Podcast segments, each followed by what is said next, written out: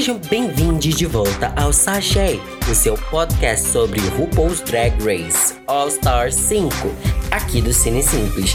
Eu sou Iago Romero e hoje vamos conversar sobre o terceiro episódio que já traz bastante o termômetro da competição até agora. Hoje recebemos de volta a icônica e já com saudade da gente, a gente também tava com muita saudade dela, Ororo Ivy! Oi, oi! Seja muito bem-vinda de volta. E aí, o que, que tu achou desse episódio? Quais foram os babados? O que, que te chamou a atenção? Ai, mulher, eu adorei o, o barraquinho que teve ali, né? Com a Miss Cracker e a Alexis. Eu já tô assim, já, ó, querendo que elas tirem um silicone, um silicone da outra com, a, com o dente. Eu já tô aqui querendo barrar. Menina, te falar, isso é tudo. É, mas uma coisa que me deixou muito, muito claro, assim, esse episódio foi como a Miss Cracker é a vilã da temporada, assim, sem chance de outra coisa. Assim, eles colocaram ela como vilã, total. Ai, mas pior que ela é tão gracinha, eu me simpatizo. Miss Cracker? Com aquele nariz. Ai, mas eu não posso falar besteira aqui, né? Que aqui é family friendly. Ah, Poxa. Não, não, não, não. Eu me sinto, eu me sinto a Sam, eu me sinto a Samira no, no, no Facebook, podada pelo Mark Zuckerberg. E você é o meu Mark, você me poda. Você não deixa eu falar besteira. Vamos nos ater a comentários artísticos sobre o programa. Então, fala pra Olha aí, gente, cortando amiga. já. Você é demais, Ororo. Obrigado Mas por estar aqui vamos de lá. novo com a gente. Ah, nada, eu que agradeço, adoro. E esse episódio ele trouxe assim, ó, trouxe esse termômetro, né? Essa coisa gostosa de, de ver como que esse novo formato de All Stars está se consolidando, né? A gente tá vendo qual é a real, qual é a dinâmica do programa com todas essas novidades, com todas essas queens que são muito boas, são muito diversificadas. E uma coisa que me deixou. Duas coisas, na verdade, desse episódio que me deixou muito chocado é como a queen do top pode ir pro bottom muito fácil e por muito pouco. E como é essas te- tensões emocionais, por causa desse formato, estão mais evidentes, né? Estão mais na superfície do programa. E isso me deixa muito curioso, Aurora. Não, não sei se você pensa igual a mim, mas eu acho que é, eu comecei a ver os defeitos desse formato, ao mesmo tempo que eu vejo as consequências dele. Por exemplo, eu achei muitas das críticas dos jurados pensando em quem eles iam colocar no top. Eu acho que o top tem que ser consequência do julgamento, não um julgamento pra trazer o top, sabe? É, eu achei injusto muita coisa, eu achei um episódio que teve as críticas mais injustas de todos, sendo que o desafio foi muito difícil. O desafio tomou ali, né, toda a maioria do nosso tempo. Um desafio de design, um desafio de storytelling, um desafio de personagem, um desafio de marketing, de gravação, de um monte de coisa. Esse negócio do Chantay and Your Stay, né? Esse, coisa do hotel, né? Aquela coisa do. que teve a, a Valentina e a Naomi no Club 96, né? Esse desafio meio que irritou bastante e aí o All Stars 5 trouxe de volta. Qual é a sua opinião a respeito da dificuldade desse desafio? O que a RuPaul tá desenhando ali? Como é que você tá vendo essas peças do jogo até agora? Ah, mulher, eu achei difícil esse desafio também. E eu achei assim, tudo bem que elas duas ganharam, mas eu achei que poderia se, é, até prejudicar. Esse desafio poderia prejudicar as duas que ficaram sozinhas. Porque, tipo assim, eram três grupos: dois de três pessoas e um de, dois, de duas pessoas, né? É, e aí eu fiquei achando, meu Deus, será que elas vão conseguir? Porque elas estão só, só duas, né? Fiquei meio assim. Mas conseguiram, venceram, foi ótimo. Foi ótimo, foi muito bom. É um desafio que mostrou pra gente que quantidade não é qualidade, né? E que mentes que pensam estrategicamente, né, funcionam mais rápido. É, sim, justamente. Foi o que elas falou, né? Sem a, sem a Miss Cracker, é, elas poderiam até pensar melhor. E pensaram melhor, né? Mas tadinha da Miss Crack. Exatamente. A Miss Cracker foi colocada ali. Ela tá num ponto muito do ego, né? É, não, ela é muito ela tá muito egocêntrica. egocêntrica. E isso prejudica muito. Eu não acho que ela esteja sendo inteligente, sabe? Eu acho que ela tá sendo um pouco narcisa. E isso pode trazer ela mais atenção do público, mas isso pode prejudicar ela dentro das queens, sabe? É, ainda sendo uma competição, é importante elas terem irmandade, porque a pressão é muito forte. E a Miss Cracker, a gente sabe que ela cede a pressão.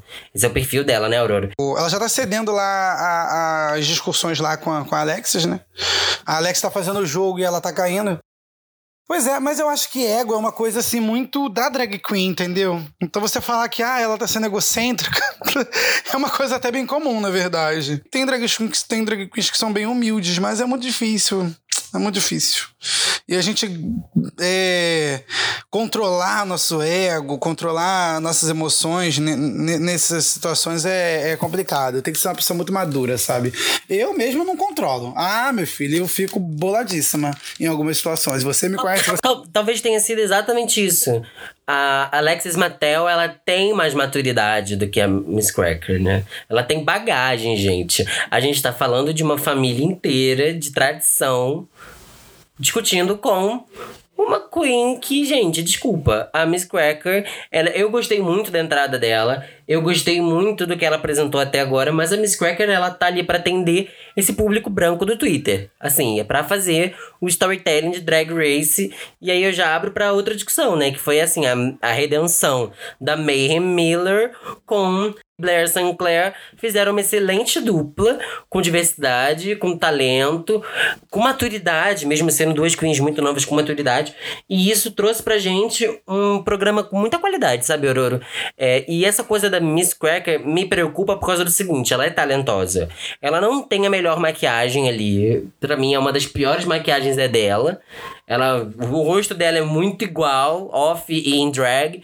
Não que isso seja tudo, né? Porque ela também tem personagem, ela sabe entreter, então ela tem outras qualidades que são importantes. Mas a Miss Cracker tá muito no centro de ser exatamente o que o programa tá moldando ela. Sabe? Eu não tô vendo, não tô achando que é um a edição, eu tô achando que a Miss Cracker tá trazendo todos esses pontos de vilã. Ela tá construindo isso pra ela. E acho que foi nisso que a discussão com Alexis Mattel se desenvolveu, né? Alexis viu a Miss Cracker fazendo um jogo emocional com a Jaina e revidou com outro jogo emocional. Um jogo emocional de ninguém aqui é surdo, a gente escuta você é, chorando pelos cantos aí.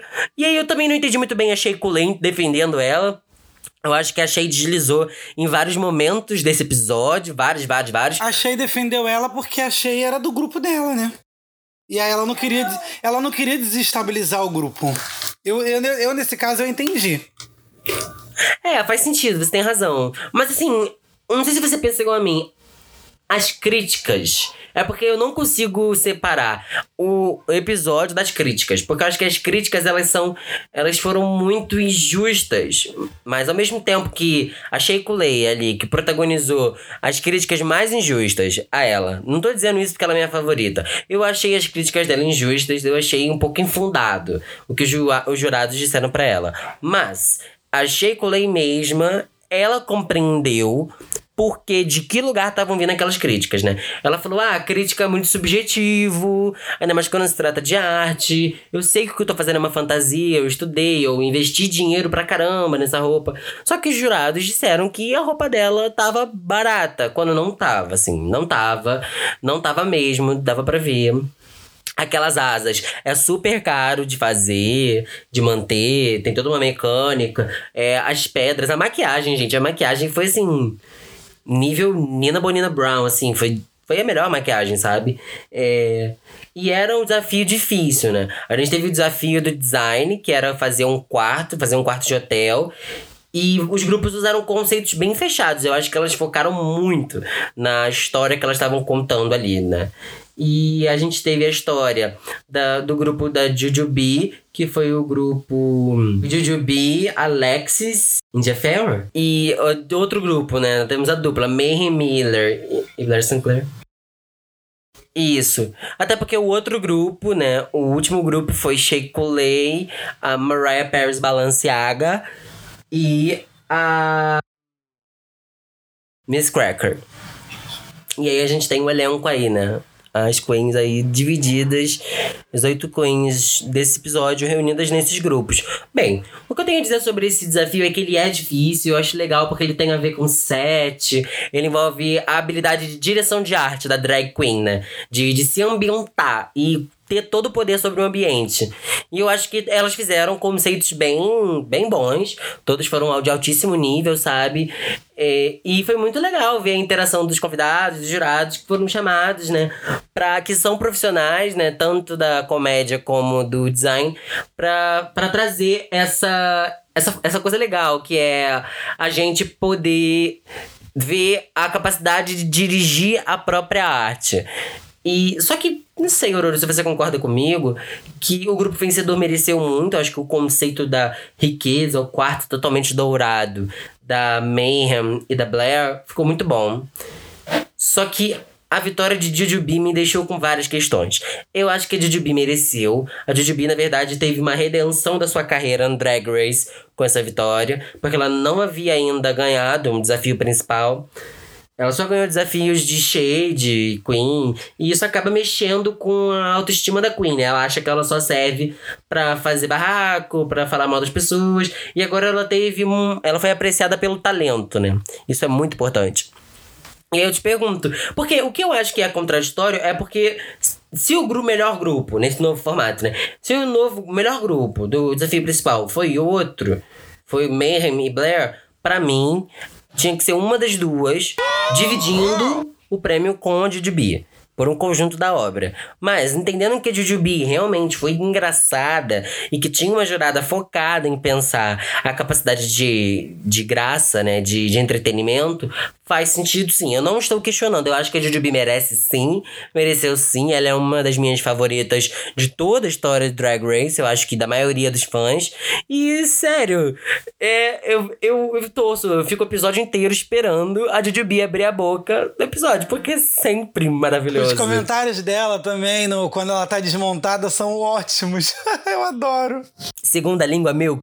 É, sim, sim, sim. Não, e como é que é a segunda língua se ela não para de falar? Eu adorei isso também. Mas acho que esse comentário foi da, da Índia, né? Mas enfim, só comentando sobre a segunda língua, adorei isso. Não, eu concordo com você. Eu acho que eu, eu, eu, acho que ela merece o prêmio. Isso foi muito importante para a autoestima dela. Mas realmente eu não consegui entender o método de avaliação ali. Porque realmente, se um grupo ganhou, como é que a. Sabe? Como é que a outra. Como é que a Jujubi ganhou se não era nem o grupo dela que, que foi o melhor? Enfim.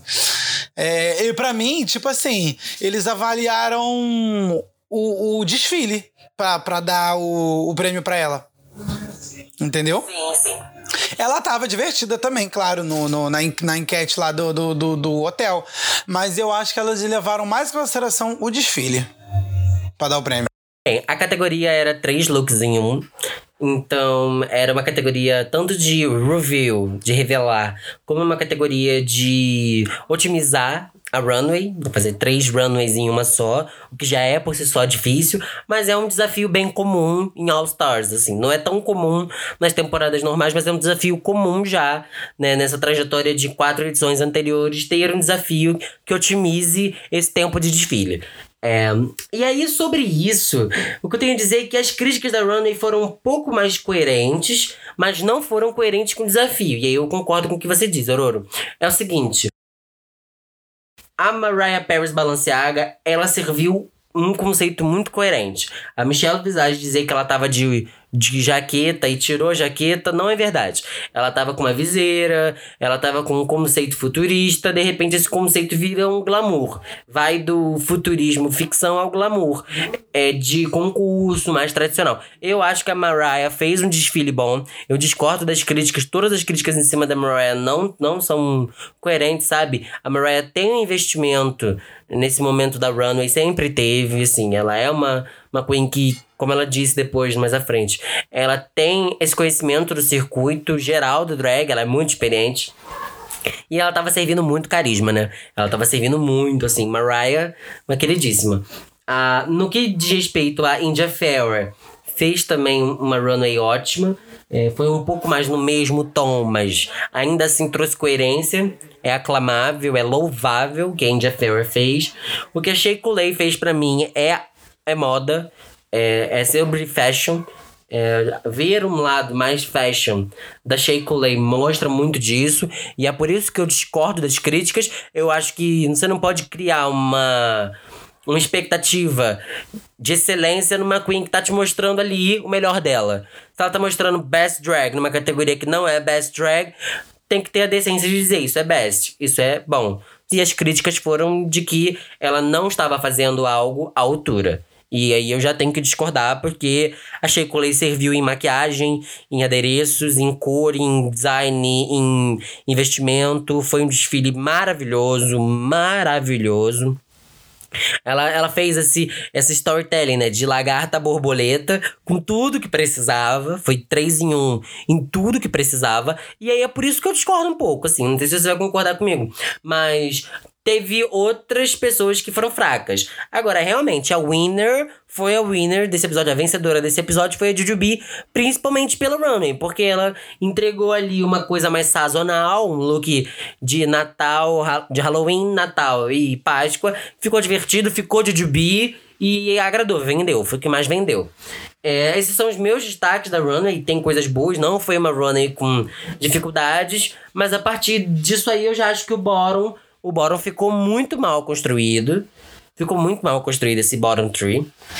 Que foi India Farrell, a primeira destacada da temporada. A Shea Lay, a segunda destacada da temporada. E a Mariah Paris Balenciaga, que é um destaque de personalidade e carisma. Então acabou que realmente o formato se revelou uma grande reviravolta na zona de conforto que você poderia ter e na pontuação da competição. Então a gente acaba com dificuldade de entender o que que tá formando o Drag Race a partir de agora. É, mas aí, a partir disso, o que, que você tá achado, assim, da formação do bottom, das melhores? É, foi o que você falou, né? Realmente agora as, as melhores podem acabar saindo do programa por causa desse formato, né?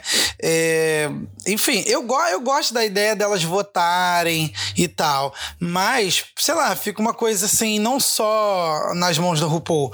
Porém, é arriscado, é muito arriscado, porque pode acabar ganhando uma, uma Queen que não merece. E uma que merecia pode ir embora assim de bobeira. Porque, por exemplo, é, a Jujubi poderia tirar uma pessoa muito forte, tipo a, a Shay, né? É, que é uma ameaça, ela é muito boa. E, e aí ela poderia ser, ser mandada embora, sabe? Ou todas as outras queens poderiam combinar voto e também tirar uma participante muito forte, deixar só fracas. Porque se você deixa uma fraca, é muito mais fácil para aquela que não foi pro. É, que fala bottom, né? É. É, bottom? Enfim. É porque eu não falo inglês, você que fala. Eu falo tudo em português. Quando vai. É, a, gata, a gata que tá pra sair, né? Pode acabar saindo é, sendo forte. E aí. Porque, tipo, se você elimina as fortes só fica as fracas, é muito mais fácil para você que tá só sendo salva ganhar. Exato. E, e assim, a, a gente teve Jujubee maravilhosa no seu momento de glória da sua carreira, vencendo aí o desafio principal e dublando com Monet Exchange. Incrível, assim. Outra lip sync assassin muito acertada. Parece, né? Eu achei que em algum momento a lip sync assassin ia ser um pouco troll, um pouco meme, né? Ia ser alguém que não era tão boa. Mas até agora foi só tiro, porrada e bomba, só lacradoras. Eu tô assustado. Sim. A Jujubee, ela, ela é, tem uma carreira de lip syncs muito bons. A Jujubee é uma lip sync assassin, né? Pela carreira dela. Só que nesse contexto, ela teve ali a Monet, que já é outra abordagem. E aí, assim, que, que tá na Work the World, né? Que é o que a RuPaul tá, tá divulgando aí, horrores, e não pode acontecer, porque é do corona. Então, segura as temporadas de Work the World, RuPaul, porque é, não tá rolando aí o, o show do Los Angeles. Las Vegas, desculpa. Acho que é uma turnê, né? Eu não tenho certeza, assim, do book da turnê, mas é por aí, né? Acho que é mais Las Vegas, né? Mas enfim, é, voltando aqui pro episódio, foi, foi um episódio muito bom, sabe? Deu aquela, aquele aquecimento, aquela, aquela saída da zona de conforto, achar que tudo tá resolvido no primeiro episódio. Não, agora a gente sabe qual é a da competição, onde a gente tá se metendo. Agora é o momento da gente passar o babado pro Untucked. Porque se você não está assistindo o Untucked, você só tá vendo metade da história. E esse Untucked foi babado, né, Aurora? Teve shade, teve emoção, teve debates relevantes. Adoro quando temos debates relevantes e emotivos. Eu gosto dessa parte do programa. Para mim, é onde o RuPaul's Drag Race se destaca como reality show tem coisas muito importantes ali, uma mensagem muito maior do que o mundo drag, já é uma mensagem imensa. Mas aí temos mensagens aqui sobre a recuperação da Jujubee com relação às drogas e o álcool. Uh, e também a revelação da Mayhem, com alguns problemas ali também relacionados a isso. E de como essa redenção da Jujubee se torna maior ainda a partir desse, desse Untucked, né? E aí queria saber o que, que você achou desse momento tão bonito ali, da Claire com a Jujubee e com a Mayhem. Ah, eu gostei. Eu gostei porque realmente é uma realidade. Tem muita drag que bebe demais, porque foi, foi o que a, a Blair tinha falado. Por, por elas todas trabalharem na noite, é, a bebida e as drogas é uma coisa muito recorrente, né? Nossa, eu já vi muita. Não vou dizer colega, né? Porque essas drags de vez em quando, não sei nem se pode ser meus colegas, mas enfim, tem umas drags que são legais, outras que não. Mas já vi muitas, ah, colegas sim, bêbadas na hora de fazer show, entendeu? De fazer performance. Porque às vezes você fica nervoso. É, aí começa a beber um negocinho antes da apresentação. Chega na hora da apresentação, tu já tá trilouca. Já vi drag errar lip, lip sync, quase cair de palco, sabe? A peruca vo, voar porque tá bêbada. Entendeu? E isso pode se tornar um vício, é perigoso. Eu, olha, eu antes de fazer fazer uma apresentação, eu não bebo, eu não beijo na boca, eu não faço nada, eu fico estática. Eu até prefiro é, ser uma das primeiras. Quando eu tenho que fazer alguma apresentação e tal, alguma coisa assim, eu peço logo pra ser uma das primeiras. Ah, deixa eu ser. A, a primeira também não, porque é muito ruimzinho, né? Mas eu prefiro ser a segunda, a terceira logo, pra eu poder ter paz. Porque eu não consigo relaxar, não consigo fazer nada. Entendeu? Por enquanto eu não fizer a performance. Depois que eu fizer a performance, aí é mais tranquilo. E eu nem sou uma gata muito de performance, né? Eu tô mais na internet do que propriamente fazendo performance. Mas, de vez em quando, aparece uma oportunidade ou outra eu faço, mas é isso. Entendeu? A sua existência, a sua, a sua performance, Ororo. Você tá aí em todos os lugares performando. E eu acho muito profissional, certo? Eu acho muito profissional essa postura. Não que eu ache errado você aproveitar, se divertir, ter o seu momento ali no clube, no show. Eu não acho errado. Eu não tô atribuindo um juízo de valor e eu também não acho que você tá fazendo isso. Eu acho que a gente tá falando assim existe uma experiência muito própria na performance e a insegurança passa muito por isso. A insegurança tá nisso. Então, quando a gente vê relatos como esse do Untucked, a gente relaciona com a nossa própria vida de artista, né? A nossa vida profissional, a nossa vida de se expor. Se expor é muito difícil, por mais que pela internet. A internet também é uma exposição.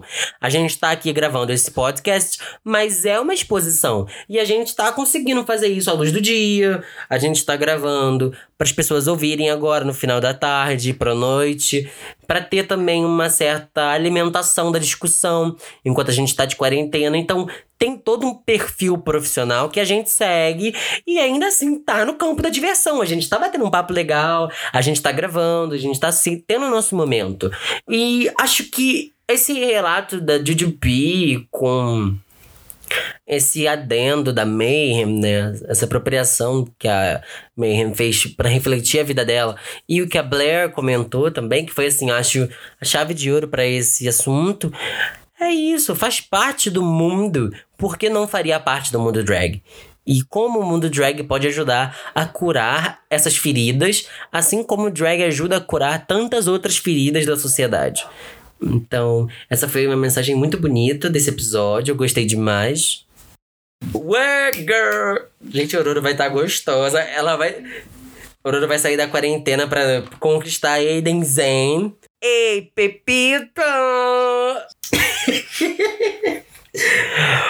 eu fiquei um pouquinho chateadinho com a Mariah ter saído, porque eu gosto muito dela, particularmente. Eu acho ela uma queen muito centrada, muito calma, sabe? Ela entende bem o, a função dela, o papel dela, é, como drag e como trans, no caso, também. também. Fiquei meio chateado, mas aí, entre chateados e chateados, também fiquei chateado porque a Ondina saiu no, no, no último, gostava muito dela, apesar de entender que ela não estava preparada para essa edição. Eu particularmente gosto muito dela porque ela foi uma das primeiras, né? Eu, eu, eu tenho tem muito tem muito fã que, que desmerece a primeira temporada, mas eu comecei na ordem cronológica. Então meu primeiro contato com o RuPaul foi na primeira temporada, então eu tenho muito carinho pela primeira temporada em si. E a Ondina representa isso, sabe? E aí eu sei que não era desse episódio, mas eu tô falando da Ondina, que era do episódio anterior, mas enfim. Era só um comentário que eu também fiquei triste porque ela a saiu. A gente tá fazendo o nosso velório das eliminadas. A gente faz o velório da Ondina, o velório da Mariah, porque são eliminações tristes, mano. Eu concordo completamente. É, a Britney lá no início eu não fiquei nem aí, mas. Não era nem pra você estar tá aqui, linda! Tá fazendo o que aqui? É, o que, que a Britney tava fazendo lá, meu amor? Eu, hein? mas essas outras duas eu, eu senti, poxa, que elas foram embora. Senti quando bye, bye, Mariah. Enfim, é isso, né? Vamos falar das minhas redes sociais. Um, eu estou no Facebook e no Instagram como Ororo Ive. Você não sabe escrever Ive, né? É só você escrever da forma que, é, que escreve a filha da Beyoncé, tá? Da Blue Ivy. Só que meu nome não tem a ver com a Beyoncé, tá? Eu não sou Behave. Nada contra. Beyoncé, sabe? No céu e a gente aqui na Terra. Mas é, não, não foi por causa dela. Foi por causa de Ivy Poinson, Era Venenosa, porque eu sou muito geekzinha assim, querida, tá? Eu sou uma geek queen. e aí é isso. É, IVY, tá bom? Ororo, O-R-O-R-O-I-V-Y. Ororo Ivy no Facebook, no Instagram. E em breve tô pensando se vou pro YouTube, mas por enquanto meus videozinhos estão sendo no Instagram mesmo. E é isso. E se quiser uma coisinha comigo depois da quarentena, eu passo o WhatsApp pelo Facebook ou pelo Instagram, passo no WhatsApp. Muito obrigado, mana. Pode deixar que seu nome tá escrito no título do episódio, na descrição. Todo mundo vai escrever certo. Você tava esquecendo desse detalhe, né? Mas eu só vou, mas eu só vou fazer isso só quando tiver a vacina. eu, hein? Vai lá. Beijo, tchau. Esse foi o Sachê com Roro Ivy comentando o terceiro episódio da quinta temporada de RuPaul's Drag Race All Stars. Eu sou Iago Romero e você me encontra no Twitter, Instagram e Facebook. E também pode nos encontrar no nosso Instagram oficial do Cine Simples, arroba Cine Simples. Nosso canal no YouTube espera pela sua inscrição para acompanhar os nossos vlogs. Muito obrigado e até o próximo episódio.